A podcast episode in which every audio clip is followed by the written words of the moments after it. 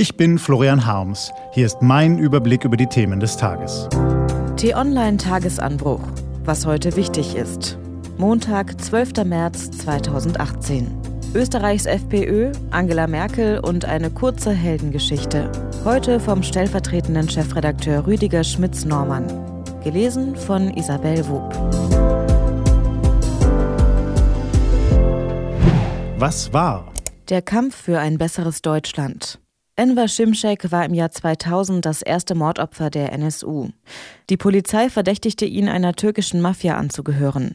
In einem bewegenden Interview erzählt sein Sohn Abdul Karim Şimşek, wie der Mord und die jahrelangen Verdächtigungen ihn und seine Familie fast zerstört hätten. Er wirft den Behörden vor, bis heute nicht konsequent in Richtung rechtsradikaler Terror ermittelt zu haben. Immer noch seien zahlreiche Ungereimtheiten nicht aufgeklärt. Auch im März 2017 gibt es wieder Anschläge auf türkische Einrichtungen. In Berlin-Reinickendorf wird am Wochenende eine Moschee in Brand gesetzt, ebenso in Baden-Württemberg. Im Sauerland wird ein Vereinsheim attackiert, in Hamburg das türkische Konsulat, auch in Itzehoe gab es Anschläge. Ein Zusammenhang ist noch unklar, der Staatsschutz ermittelt. Verletzt wird bei den Anschlägen zum Glück niemand. Zu einem Teil der Taten tauchen im Internet Bekennervideos einer kurdischen Plattform auf. Die Anschläge seien Rache für die Angriffe der türkischen Besatzerarmee und die massenhafte Tötung von Zivilisten in der syrischen Stadt Afrin. Wir sollten das Ganze aufmerksam beobachten, meint Rüdiger Schmitz-Normann. Denn brennende Gotteshäuser haben zumal in Deutschland große Symbolkraft.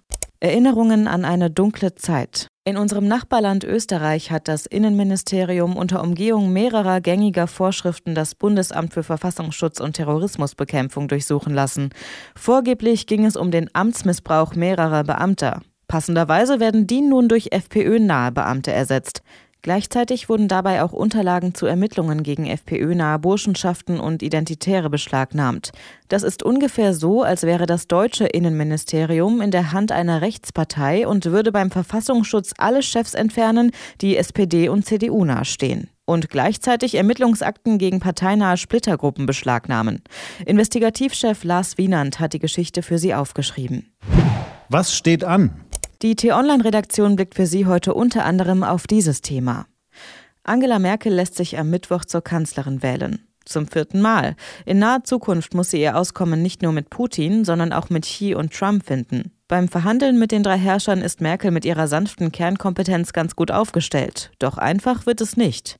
Xi, Putin und Trump, aber auch Erdogan, Orban und Morawiecki. Überall auf der Welt und auch in Europa regieren immer mehr Alleinherrscher, deren Wertesystem mit unserem nicht mehr allzu viel zu tun hat. Dabei erfahren sie große Zustimmung im eigenen Volk trotz aller Repressalien und Menschenrechtsverletzungen. Der Westen wird als moralische Autorität nicht mehr anerkannt. Die schlichte Unterteilung in Gut und Böse funktioniert nicht mehr. Merkel muss darauf eine Antwort finden, um nicht in der Bedeutungslosigkeit zu verschwinden. Diese und andere Nachrichten, Analysen, Interviews und Kolumnen gibt's den ganzen Tag auf t-online.de. Was lesen? Wenn Sie möchten, unter t-online.de-tagesanbruch gibt es zwei Lesetipps für Sie. Heute geht es um eine rührende Heldengeschichte und um eine Liebeserklärung an, ja, an was eigentlich? Harald Martenstein verrät es in seiner Kolumne. Das war der T-Online-Tagesanbruch vom 12. März 2018. Ich wünsche Ihnen einen frohen Tag. Ihr Florian Harms.